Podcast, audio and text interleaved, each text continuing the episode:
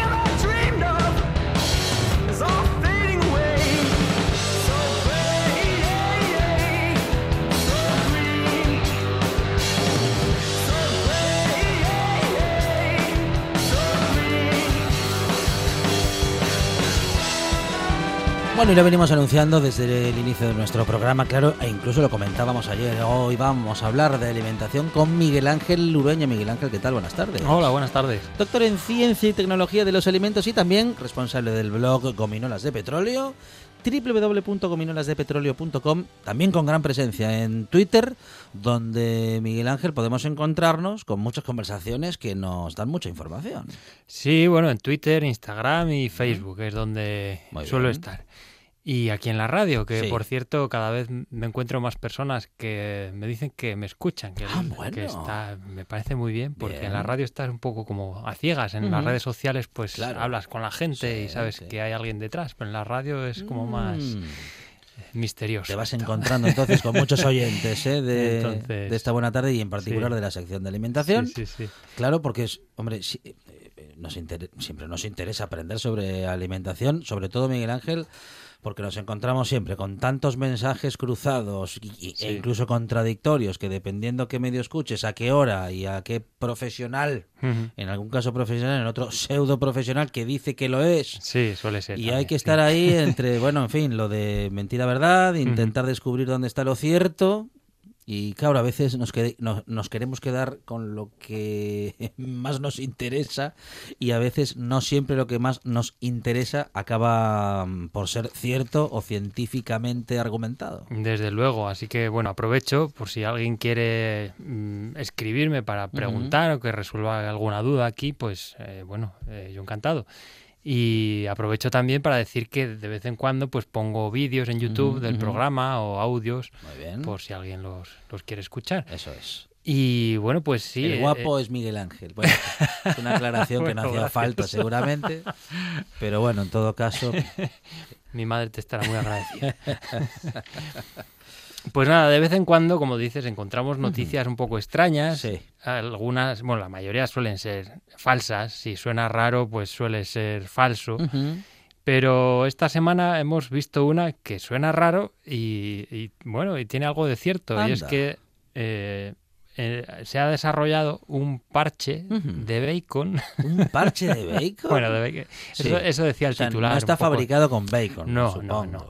Eh, bueno, los titulares ya sabemos que a veces exageran para, bueno, pues para llamar la atención, claro.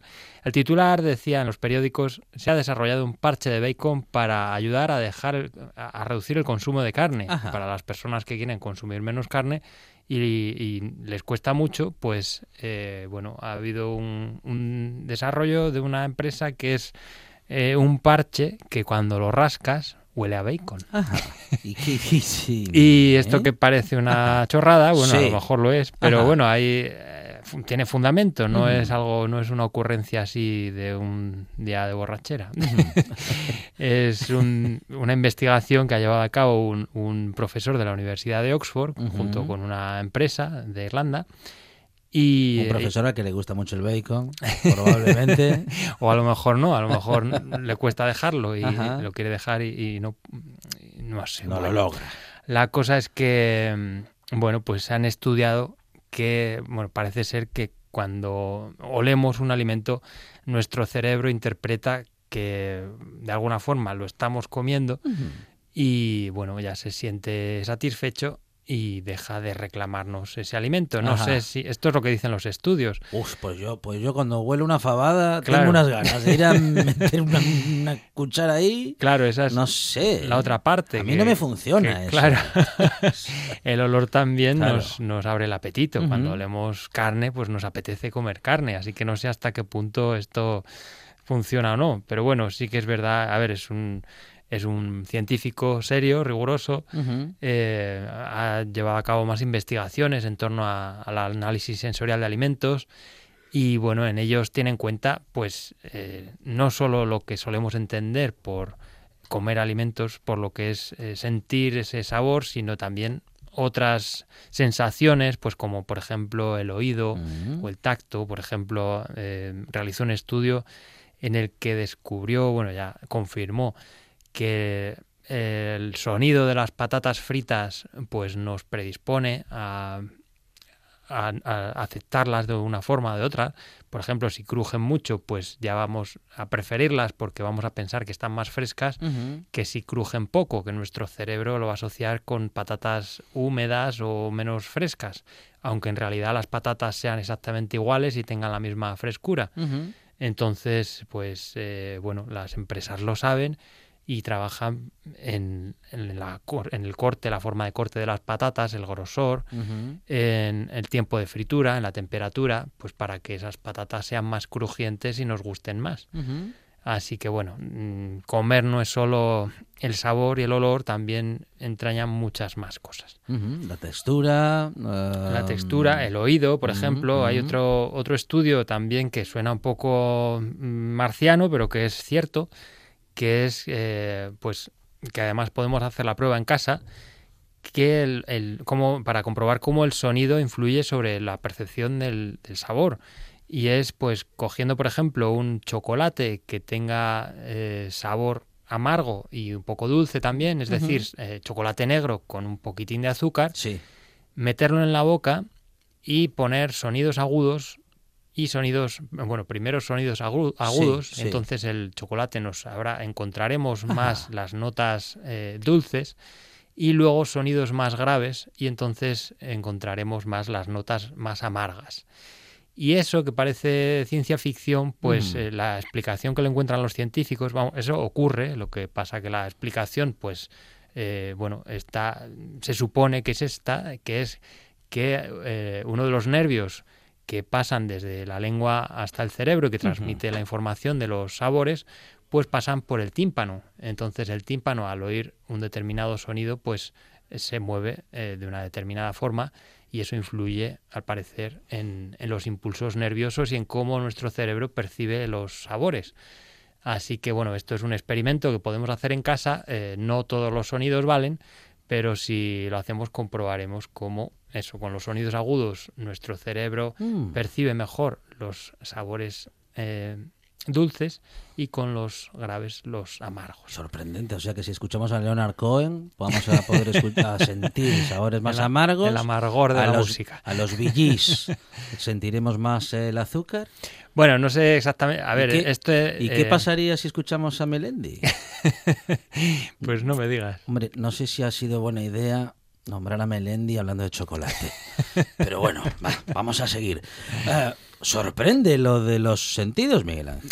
Pues sí, mira, este estudio además forma parte de, de un grupo de investigación que se dedica precisamente a esto, a- al conjunto de, de todas las sensaciones, de- no solo de- del sonido, de la textura, también de los, de los recuerdos, de las experiencias previas que tengamos. Y, y bueno, pues eh, en su página web tenían precisamente una aplicación para probar, para hacer este experimento con sonidos agudos y, y sonidos graves. Quiero decir que no con todo sirve, no vale, a lo mejor con la música de Leonard Cohen y la de los sí. no notamos nada, a lo mejor tiene que ser un pitido en una Mm, determinada claro, frecuencia, Claro, claro. que era la que tenía, que ya no está disponible en la página web, pero bueno, que se podía hacer. Así que bueno, si alguien quiere probar, pues. Muy interesante, sí señor. ¿eh? Bueno, en todo caso, eh, mm, todos nuestros sentidos eh, eh, entran en acción a la hora de acercarnos a la alimentación y em, también, también se ha hecho un estudio, Miguel Ángel, en los últimos días sobre nuestros hábitos de compra y esto es algo mm, también muy interesante porque en esto también vamos cambiando en virtud de muchos eh, ingredientes, digamos, ¿no? Pues sí, se publicó ayer un estudio de los hábitos de consumo y de compra en, en los últimos 10 años en España. Y bueno, pues sabes esto que decimos, que hay que ir más al mercado y Sí. menos al supermercado, que hay que consumir más productos frescos Y a las tiendas de proximidad. y todo esto, Sí. pues eh, todo al revés. Todo al revés. O sea, lo que estamos diciendo eh, está bien, pero no nos hacen ni caso. Eh, sí, Bueno. bueno, a ver, A eh, ver. hay que matizar también. Sí. Lo que nos dicen los resultados de este estudio es que cada vez gastamos menos dinero en alimentos, a pesar de que han subido los precios. Sí. Y esto, bueno, gastamos al año eh, 4.344 euros una per- cada persona. Esto es lo que se gastó el año pasado cada persona en España en alimentos. Y son 110 euros menos que en el año 2010. Ajá. Y esto se explica por varios motivos, al parecer. Uno de, de ellos es que compramos más marcas blancas y menos marcas, eh, bueno, pues de las conocidas que Ajá. suelen ser más caras. Sí. Y esto es por varios motivos, creo yo. Esto ya es mi opinión. Y bueno, yo creo que, bueno, en primer lugar empezamos a consumirlas por la crisis, pues eso, por el año 2010, un poco antes. Sí. Y eh, cambiamos un poco la forma de ver estos productos. Antes eran como de pobres, ¿no? Por hablar así claro. Sí, sí. Y, y ahora pues ya como que no nos da reparo comprar esas marcas. Ya hemos visto que, bueno, que tienen calidad, que no son eh, productos malos. Y de hecho, a veces son, eh, bueno, suelen tener doble verificación, una- un control de calidad por parte de la empresa que fabrica el producto y otro control de calidad por parte de la distribuidora que lo vende, del supermercado en este caso. Así que bueno, en ese sentido debemos estar tranquilos. Eh, además, eh, pues ese prestigio que tenían eh, las grandes marcas ahora incluso se ha trasladado a estas marcas blancas. Ahora sabemos, pues, vete a comprar esta crema de la cara que he visto en la revista tal, que es la mejor del mercado. Eh, La revista tal suele ser, la, la puedo nombrar, la de Sí, la, sí, claro, la no, de sí, la OCU, la de la Organización de. Consumidores y. Usuarios. Sí, pues por ejemplo, agotaron una- se agotó una crema de la cara que Ajá. se vendía en un supermercado alemán porque había salido ahí como la mejor elegida, O sea, que, era esa- de esa marca blanca. Esa publicación influye en el consumidor. Influye muchísimo, sí. Eh, bueno, todo influye, pero sí, una de las una de las cosas que influye mucho es esta revista. Eh, las marcas blancas son más baratas, hemos dicho, y además, pues eh, en algunos supermercados es lo único que hay, casi. Si optamos por ir a comprar a una determinada tienda, no encontramos eh, grandes marcas, encontramos sobre todo marcas blancas. Con lo cual ahí ya estamos un poco limitados, no nos queda otra. Otra de las cuestiones por las que gastamos menos en, en alimentos, pues es que compramos menos productos frescos, que suelen ser más caros, pues compramos menos eh, carne, menos pescado, y, y además pues vamos menos veces a comprar, que esto también influye, porque sí, cuando vamos al supermercado a lo mejor solo vamos a por leche y pan, pero al final nos vamos con la bolsa llena, que eso es muy habitual y soy el, el primero al que le pasa. Y bueno, pues esto es una cosa. Eh, gastamos menos en dinero, eh, gastamos menos dinero en alimentos que en el año 2010. Ujú. Por otra parte, Que en el com- 2010. sí, este estudio es A, de- a décadas, a de, por 10 años. este Sí, estudio sí, sí, es- sí, sí. se refiere a los últimos eh, Vale. 10 años, sí, entre 2010 y 2019. Sí. Eh, otra de las conclusiones a los que llega este estudio, compramos menos productos frescos y más productos envasados. Esto no quiere decir eh, que lo estemos haciendo mal, eh, no quiere decir necesariamente que lo estemos haciendo mal, porque ya hemos dicho aquí muchas veces que hay productos envasados que están bien desde el punto de vista de la salud, quiero decir, pues por ejemplo, ensaladas de bolsa, eh, garbanzos en conserva, siempre pongo los mismos ejemplos, un filete en una bandeja, por ejemplo, pues son productos saludables. ¿Cuál es el problema? Pues el medio ambiente y bueno, que suelen ser más caros y que solemos estar más limitados también, porque aunque nos facilitan la labor, pues eh, bueno, no, no, quiere decir que estemos limitados por comprar esto, sino que los compramos muchas veces porque estamos limitados. A lo mejor no tenemos habilidades culinarias y necesitamos comprar esto porque no sabemos cocinar o porque no tenemos tiempo, que también es otro de los motivos. Eh, si no tenemos tiempo, pues compramos un bote de garbanzos en conserva en lugar de emplear una hora en cocer garbanzos. Bueno, es otra opción. Además, bueno, ya hemos dicho que vamos menos veces a comprar, así que no podemos comprar tantos productos frescos tan a menudo. Eh, tenemos que comprarlos a la fuerza, tenemos que comprarlos envasados que se conserven durante más tiempo. Y compramos más en supermercados y menos en, tiendas de barrio. Entonces hacemos una vez la compra a la semana, por ejemplo, o una vez al mes, y nos olvidamos de comprar. En definitiva, le dedicamos menos tiempo a la compra.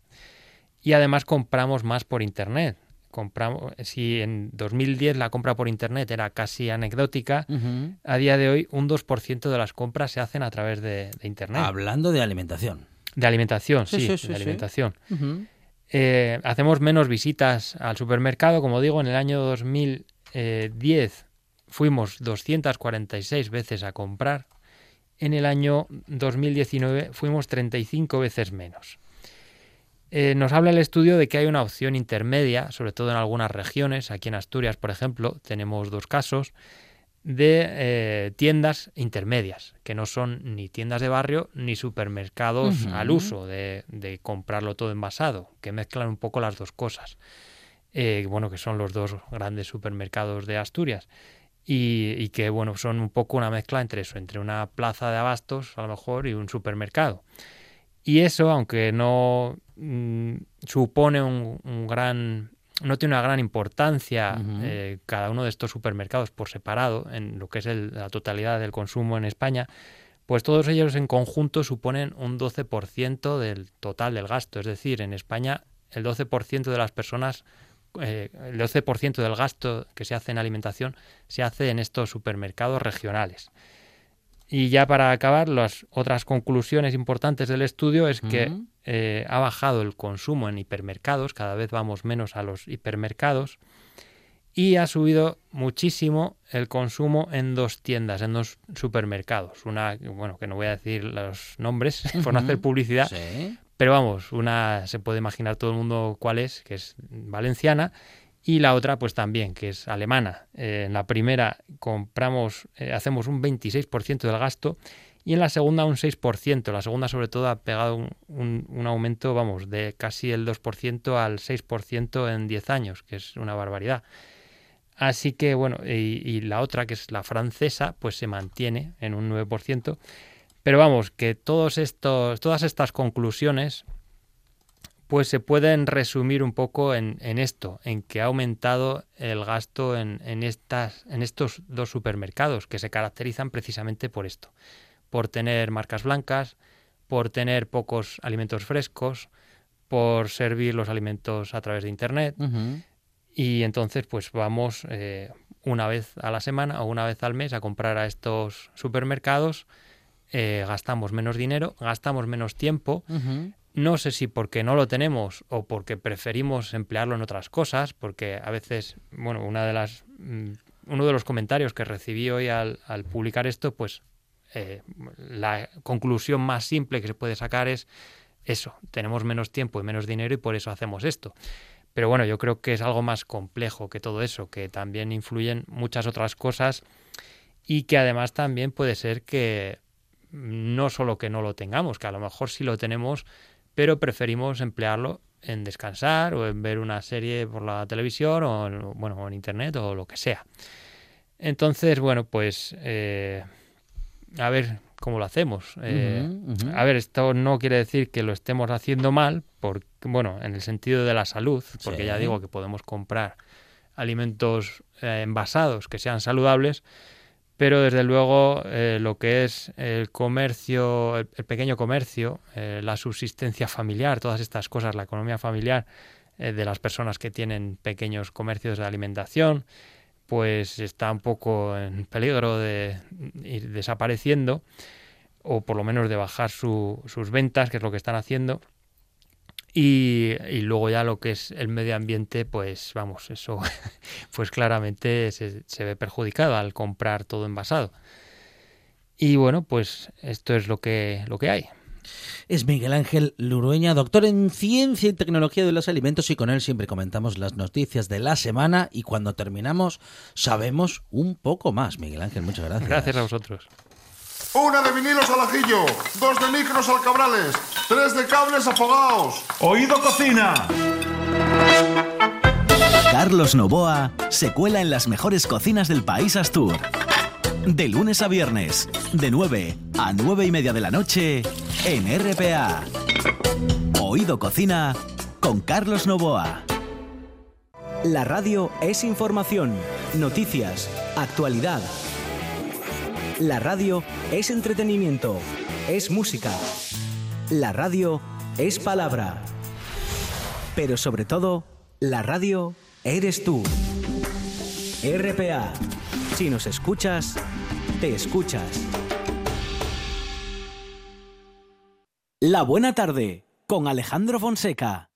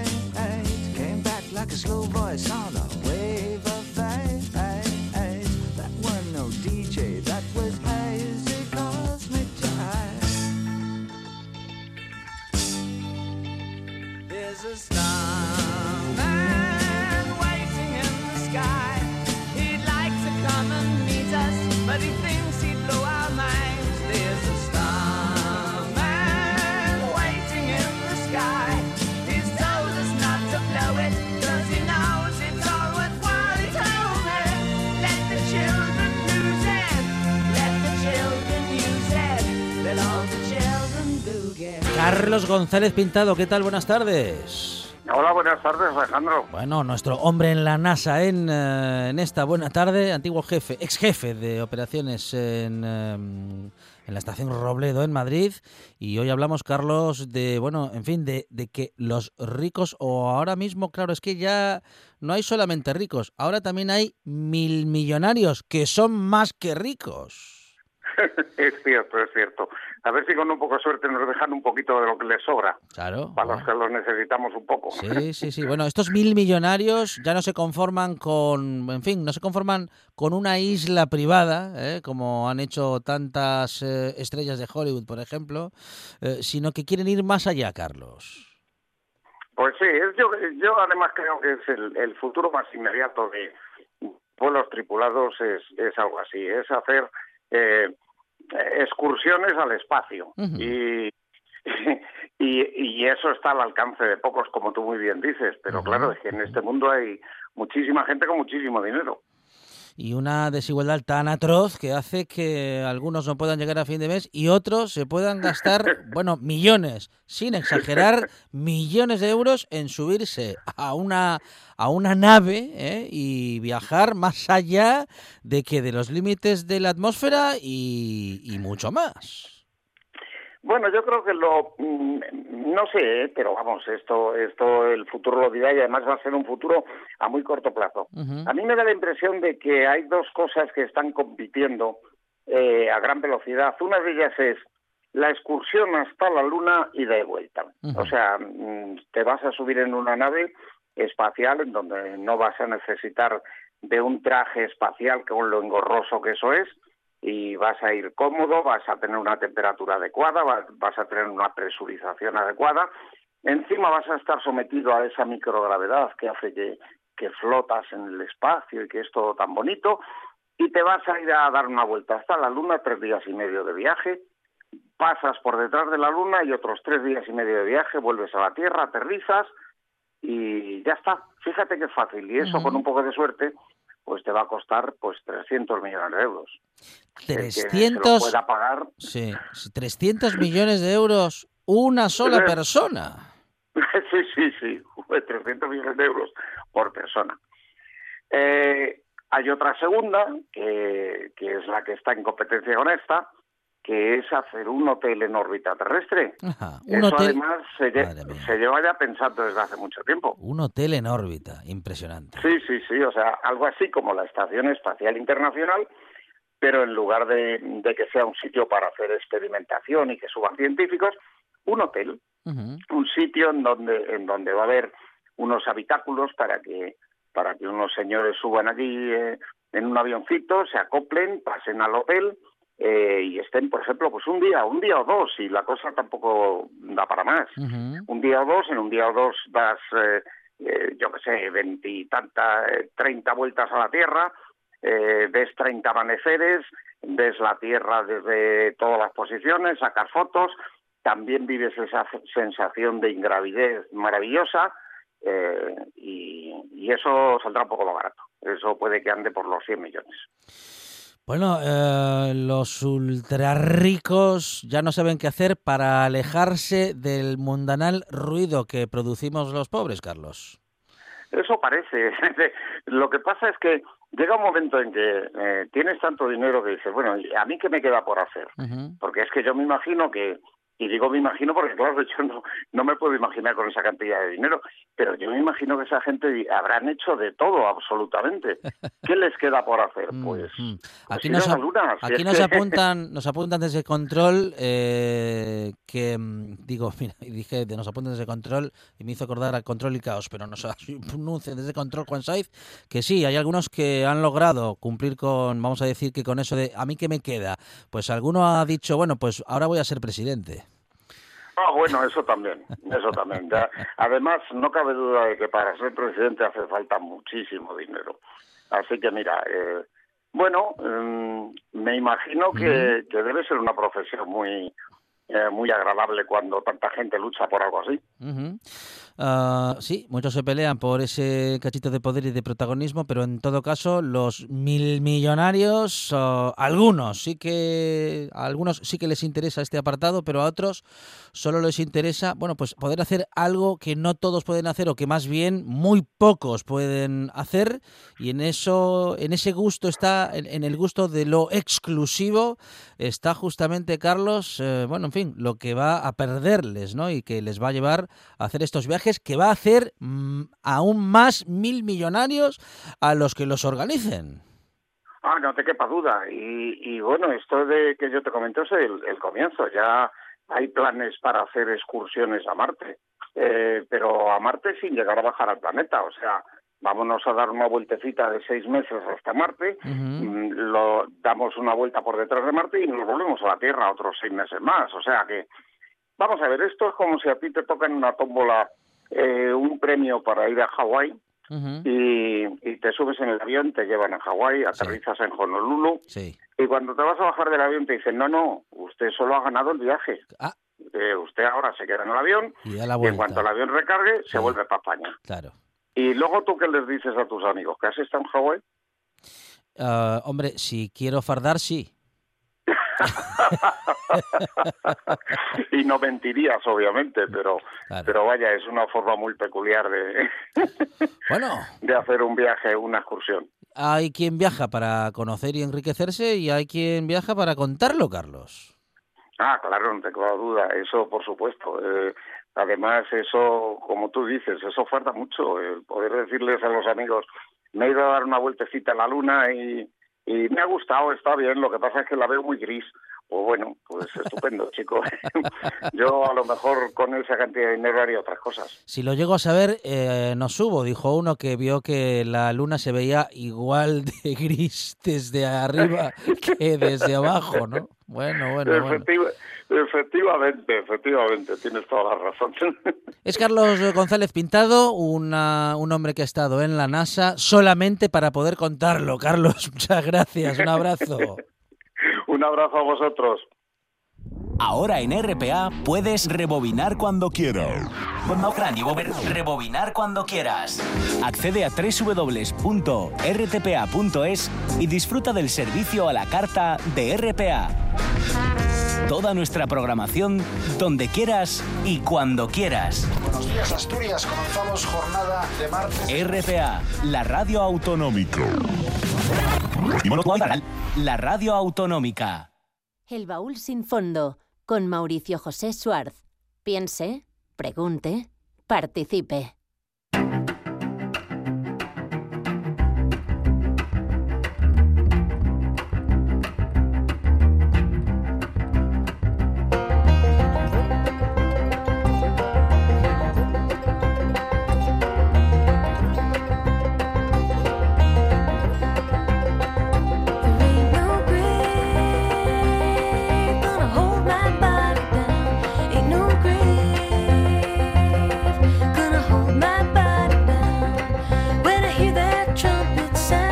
Con su baúl sin fondo lleno de historias de ciencia y de ciencia con historia, ayudado por Monchi Álvarez, que se reincorpora a los micros de esta buena tarde. Eh, Monchi Álvarez, bienvenido otra vez. Aquí y estoy. Mauricio Schwartz, buenas tardes. Muy buenas tardes, estamos aquí. Estábamos rebuscando en el fondo del baúl. Sí. A ver si había 300 millones de dólares. Pero no los encontramos. No los encontré, es una barbaridad. Yo no sé quién, quién estuvo allí haciendo préstamos que no debía quién más anda por el fondo del baúl, porque esos 300 millones de dólares de los que, de los que se hablaba son, son muy importantes para la investigación espacial, porque hay que pagar la investigación espacial Ajá. Toda la investigación científica que se hace en, el- en la, en la Estación Espacial Internacional, por ejemplo, parte de ella está pagada por empresas que están haciendo sus experimentos y sus, sus desarrollos tecnológicos, pero la mayor parte la están pagando los países. Entonces, si llevas un par de turistas, te eh, Sí. deja un buen dinero para seguir adelante con la exploración espacial. A veces se nos olvida eso. Mm. Yo recuerdo mucho el tema de los, de los ¿Qué se nos olvida? ¿Que los ricos sirven para algo? que los ricos sirven para algo y que, Sí. y que este tipo de cosas son mucho más allá de una, de una frivolidad. Por ejemplo, los parques, eh, los parques grandes reservas naturales en África, cuesta un pastón mantenerlas. Y necesitas guardabosques, y necesitas gente que esté persiguiendo a los cazadores furtivos, y necesitas un montón de cosas. Y luego tienes mucho éxito, y entonces te sobran elefantes. Y entonces tienes que pagarle a gente para que mate elefantes. Vaya.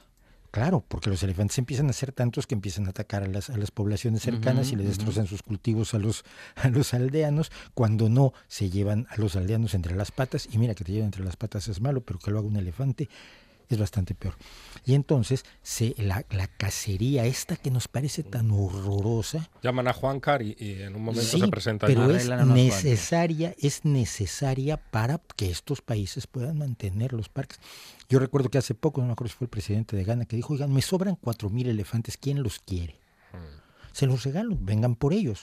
Porque, bueno, pues mire, el parque puede Menos mal que no estaba Pablo Escobar en ese momento, porque Puedo- se los el- hubiese no, llevado el, todos. el hipopótamos, más que elefantes. Sí, el, el parque tiene espacio para tantos elefantes de acuerdo a su ecología y me sobran 4.000 porque hemos tenido mucho éxito. Hemos logrado conservar la especie, lo cual es muy bueno, pero pues hay que, man- hay que mantenerla y allí es donde los que desde aquí dicen hay que mantener la fauna africana, dicen, perfecto, ¿cuánto pones tú? Ah, no, yo ya protesté.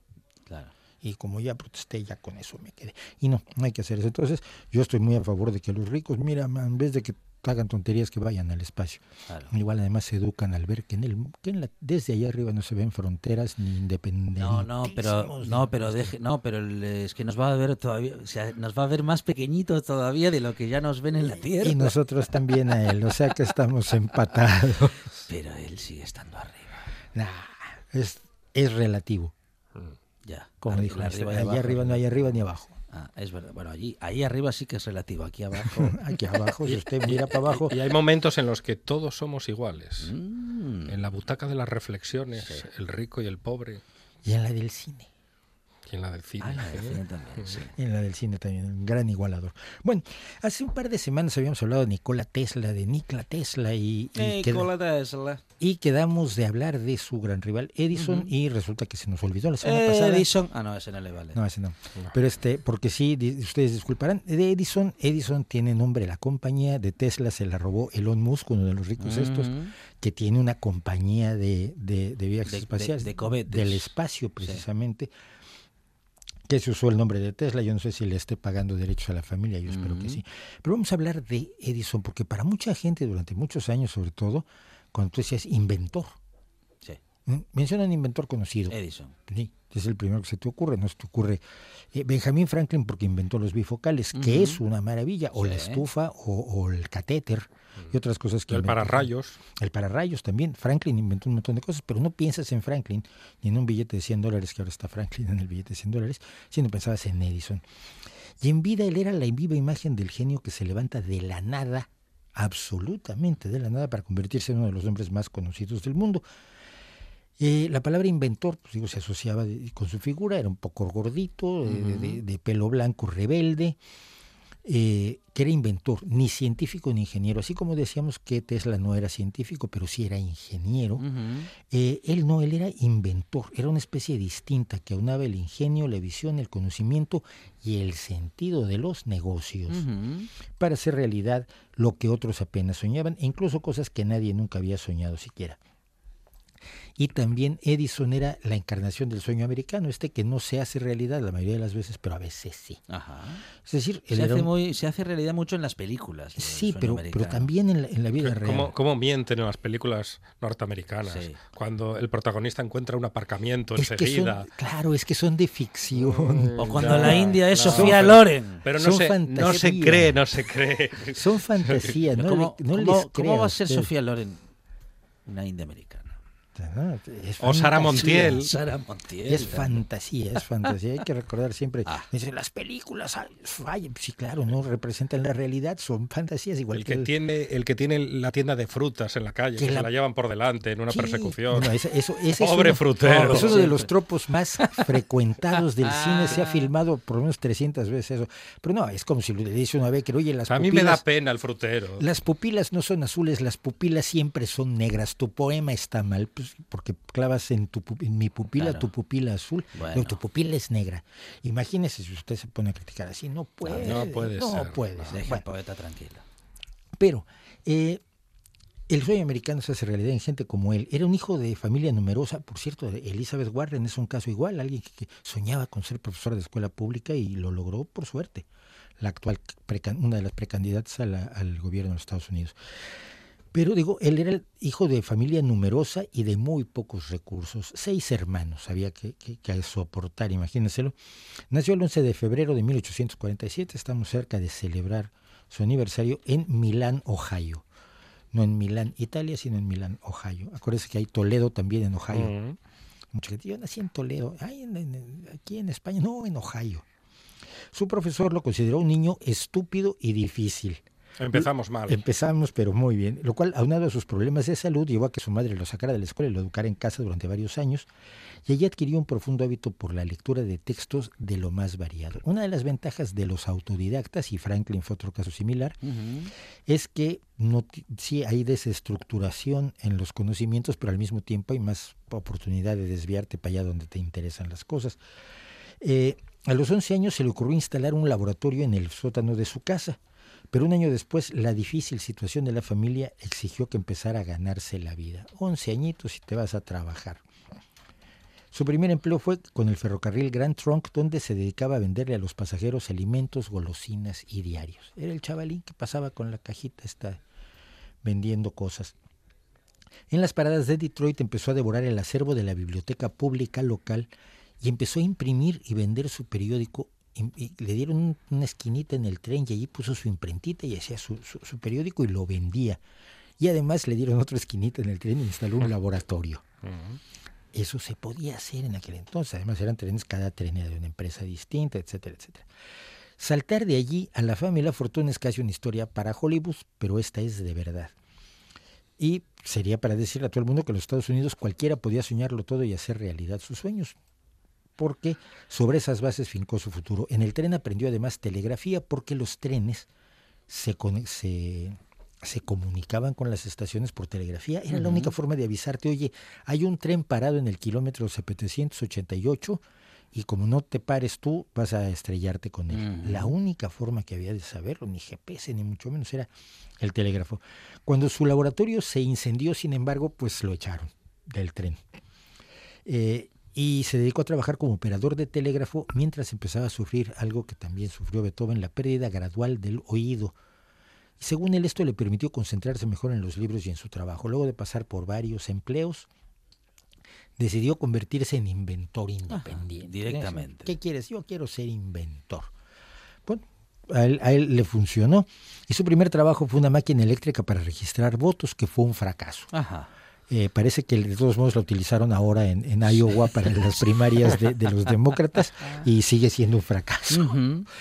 Pero no fue así su segundo intento. Los inversionistas de Wall Street hoy dependen de los teléfonos y de Internet y de los móviles para desentrañar las variables que pueden hacer que unas acciones suben y otras acciones bajan y vende, vende, compra, compra y todo esto que, que cuentan los, las películas sobre Wall Street.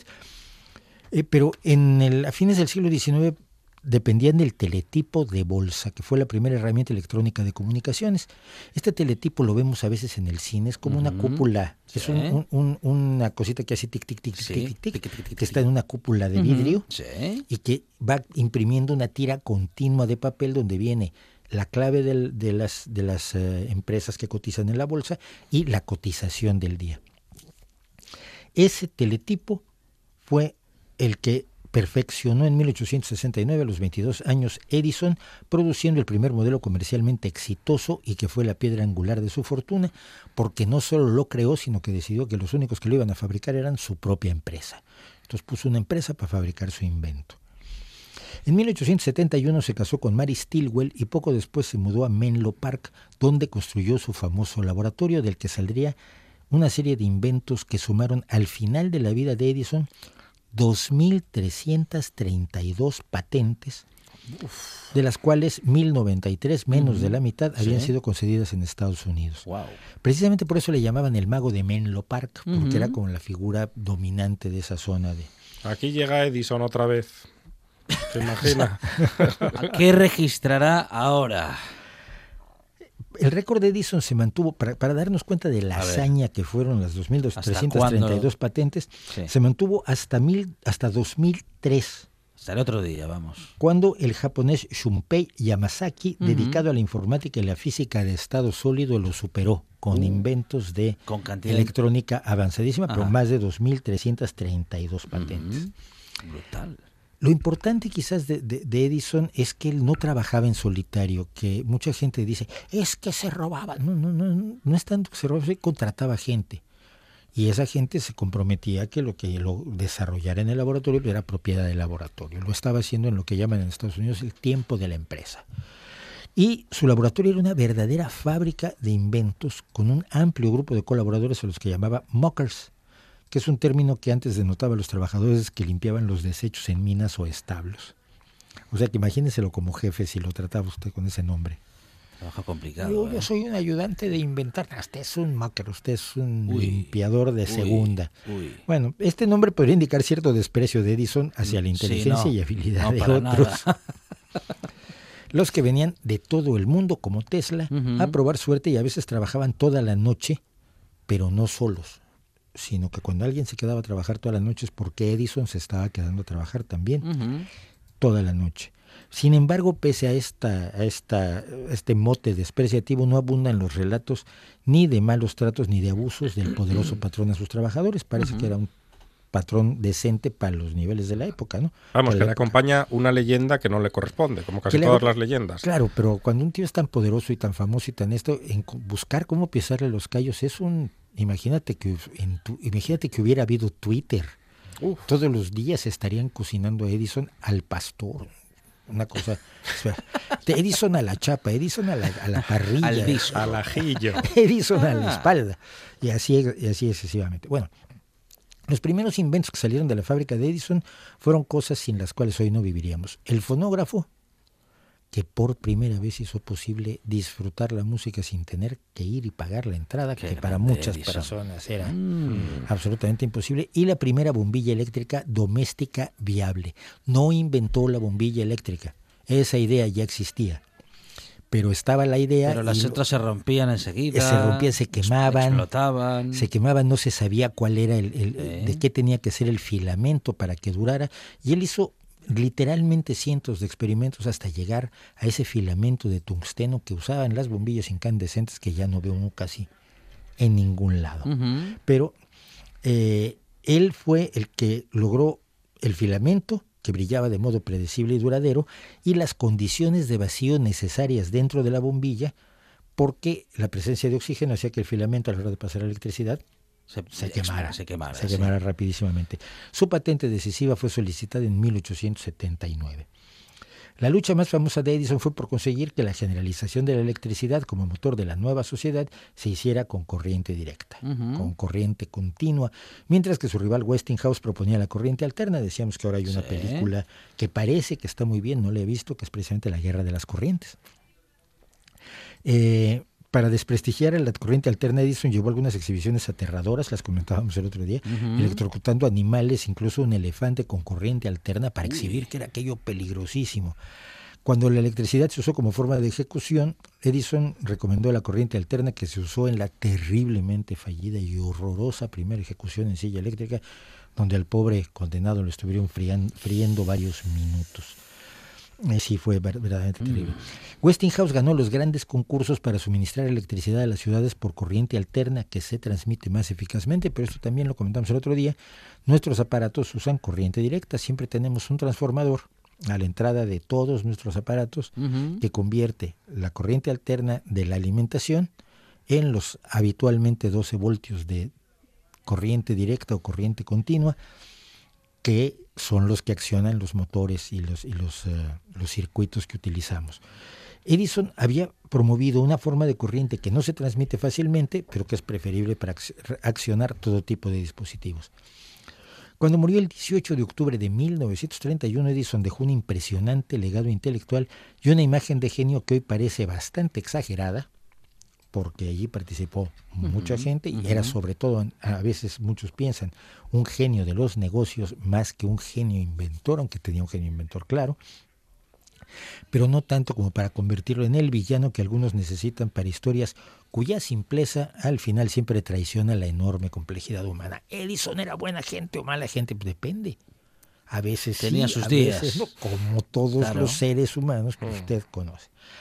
Y dentro de los mitos, por supuesto, así como se exalta Edison más allá de lo razonable, hay una especie de contramito según el cual Tesla había sido un adversario, incluso víctima de Edison, que había creado la corriente alterna, pues que ya, dijimos que no es cierto, y a la que aportó a la que aportó innovaciones. La historia de sus enfrentamientos, de sus enfrentamientos cuando Tesla, llegado de Serbia, trabajó como mocker, también parecen que han sido enormemente exageradas por quienes quieren inflar el mito de Tesla, que no hace ninguna falta.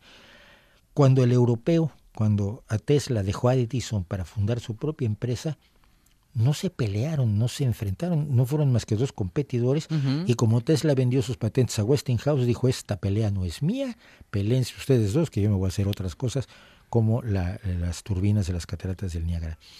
Y creo que la historia de Edison en ese sentido es muy, muy reveladora. Siempre queremos que los nuestros grandes héroes sean o muy, muy, muy buenos o, muy- o los grandes personajes sean totalmente buenos, sean totalmente malos. Martin Luther King era bueno o era malo. Hay puntos de luz y puntos de umbría. puntos de oscuridad. Entonces, claro, lo que hay que hacer es poner las cosas en la balanza y en última instancia decir, bueno, mira, pues sí, a Hitler le gustaban los perros, pero por todo lo demás yo creo que era malo. Y otros hicieron cosas malas, pero pues hombre, quizás las buenas las sobrepasan. Y eso nos permite entrar en el terreno de la complejidad, la complejidad humana que está detrás de todo el conocimiento. Los científicos no son, y los inventores y gente como Edison, pues no son gente superior. Tienen, algunos tienen habilidades enormes, algunos son verdaderos genios. Yo creo que Einstein o Newton son ejemplos clarísimos. Pero hay otros que son son currantes eficaces. Yo, yo tengo una amiga que hace mucha divulgación matemática que dice, es que yo no sé hacer una, una, raíz cuadrada. Las hace igual que cualquiera de nosotros, por, las vas haciendo por aproximación.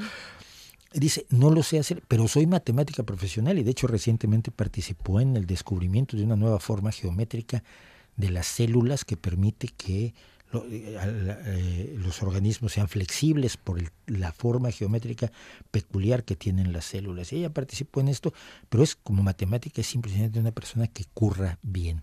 Para ser científico no es necesario ser un genio, no es necesario haber nacido con, un cociente intelectual gigantesco, sino enamorarse del conocimiento y luego dedicarse a ello y hacer las cosas bien, como las hace uno cuando uno es un gran albañil o cuando uno es un gran conductor de automóviles o cuando uno es un gran locutor de la radio, por ejemplo. ¿Dónde, dónde están? Yo conocí algo. y de ellos nos alimentamos. Yo conocí a uno que fue el gran maestro Humberto Getamayo, aquel que oh. decía cuando se despedía, ahí les dejo mi reputación para que la hagan pedazos. Hablando de buena gente, Arancha Margolles, mucha buena gente que ya está preparada para nuestra tertulia en asturiano. Tenemos tertulia. Tenemos tertulia, tenemos ya la redacción llena de gente dispuesta a debatir sobre la mm. actualidad de Asturias en asturiano y tenemos varios temas para hoy. Uno es una noticia que yo creo que alegró o no, lo mm. vamos a ver en la, en la tertulia, a todos los que hablan asturiano porque se acaba de convocar el primer examen de nivel B2 de asturiano y también vamos a hablar del desalojamiento de una casa ocupa en Polachena. Bueno, esos eh, son los temas que fundamentalmente se van a recorrer y que nos va a presentar Arancha Margolles junto y gracias también a los tertulianos y tertulianas que estarán con nosotros justamente después de las noticias en esta buena tarde Mauricio en la que la ciencia y la historia han sido protagonistas en estos últimos minutos y hemos hablado de un personaje que nos había quedado pendiente ¿eh? y que bueno, que era bueno, que era bueno como inventor. Era bueno como inventor y parece que no era mala persona tampoco con la gente a su alrededor, simple y sencillamente, como toda persona que tiene un negocio, quería ganar. Hablando de ricos, mire que empezamos hablando de ricos. bueno, Edison al final se hizo rico. Sí, pero sí, uh, espectacularmente, espectacularmente rico. Pero, pero también yo conozco a la señora de la tienda de abajo de mi casa, pues también quiere ganar. Es Mauricio Suárez, sí, suba un sin fondo. Mauricio, gracias. Gracias a ustedes. Alancha Margolles, no se vaya lejos porque después de las noticias vamos a tener en esta buena tarde tertulia en asturiano Monchi Álvarez. Gracias. De nada.